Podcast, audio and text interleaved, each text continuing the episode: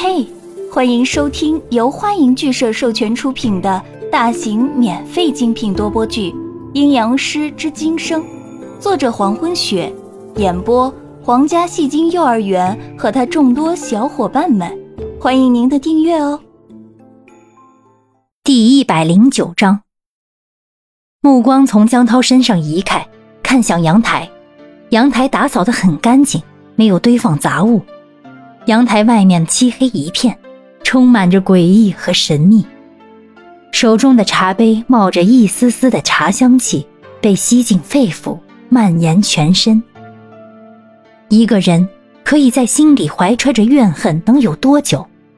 一个人可以把一段绝望和痛苦刻印在灵魂上，要多长时间？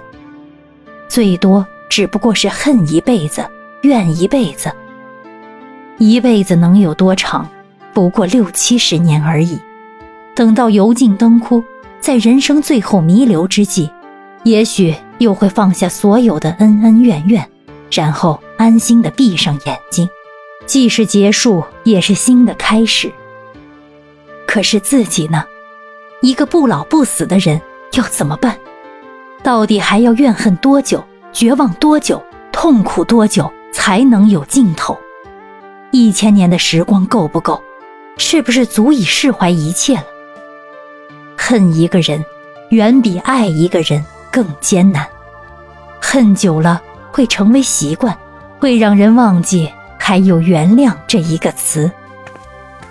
走上来的江涛凝视着宋子阳，此时的宋子阳眼神里不再是死寂和深邃，更没有冷漠。他眼神里的目光穿越一切。看起来长远而平和。客厅里的灯光直接照射在宋子阳黑黑的眼眸，让宋子阳的眼眸更为明亮。长远的目光变得难以言喻。江涛不禁的猜想，子阳到底在想什么，会让他整个人死寂沉闷的感觉消失？可是，紧接着江涛立刻把脸别开，竟然在不知不觉中。盯着子阳看那么久，真搞不懂刚才自己在瞎想些什么。入夜，书屋里的人都回到各自的房间入睡。江涛的房间是一间客房，曾经是想让赫伯辛库尔伯爵在这个房间住下，结果谁都没想到，赫伯辛库尔的嗜好是睡在房顶上，这间屋子也就空了下来。温人暖一直是当家庭主妇的好手，所有的屋子都整理得井井有条，连平常不用的客房都是整洁干净。江涛躺在床上，拿着手机给杨帆发信息。江涛给杨帆发过去：“阿姨的身体好些了吗？你小子要好好伺候。”不一会儿，杨帆就回复回来：“这还有你提醒？”管好你自己吧。对了，我家阿暖过得好不好？晚饭吃了没有？江涛立刻发过去。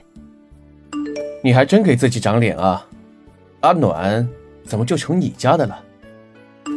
我愿意叫，你还是好好追宋子阳吧。不和你聊了，明天要办出院手续，我要早起。家里有事儿，还是得靠本帅哥出马。我睡了，你自个儿傻眼吧。杨帆回复时还不忘损江涛夸自己。江涛看完短信以后，嘴角勾起，这家伙自夸的本事永远是一流的。收起手机，江涛也躺下睡觉。许久，江涛沉睡过去，再次梦到了南宫府。天色漆黑，已经是夜晚。江涛正站在南宫府门外的宽街上。隔着厚重的大门，江涛都能听见里面嘈杂的叫喊声，几乎是男女老幼的声音都在里面混合着。起火了！起火了！快来人啊！快来救火呀！快救火啊！府里起火了！都不许慌，快拿着木桶提水救火！快去后院把水车运来。等到听清楚里面的叫喊以后，江涛大吃一惊。南宫府起火了，江涛立刻抬头往上看，只看到南宫府里火光冲天，火蛇顺着风势愈涌愈烈，已经把南宫府上面的夜空都照亮了。南宫府的火势很大，但却只有一处火蛇最为明显。江涛在门口犹豫了一下，就推开门走进去。南宫府里的丫鬟和奴仆都是急急忙忙地跑着，手上都提着木桶，在不停的打水提满，然后向南宫府的后方跑去。江涛顺着丫鬟跑过的方向追踪，终于来到了起火点，竟然是南宫府的禁地求物。禁地起火了，江涛有些吃惊，玉儿的娘亲出事了，火势这么猛烈，玉儿不会不知道。想到这儿，江涛四处张望，在人群中寻找玉儿的身影。搜寻几圈之后，在求物围墙的狗洞附近看见一个人，他呆呆地望着被火光照亮的夜空。江涛急忙地跑过去，以后才看清，狗洞被人堵死了。江涛转头看向这个少女，结果却让他震惊不已，眼睛立刻睁得圆大。身子也跟着倒退一步，这个女孩怎么这么像玉儿？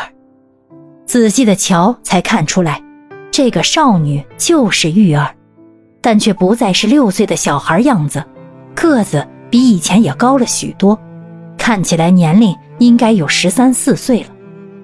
这次的梦回南宫府的时间直接越到了六七年后。此时的玉儿只能无可奈何地站在墙外，呆呆地看着被照亮的夜空，头很艰难地仰着，漆黑明亮的眼眸里倒映着冲天的火舌。在玉儿眼中，除了那片汪洋火海，再也无法看清其他。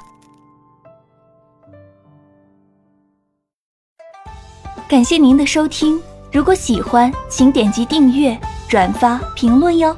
爱你们，比心。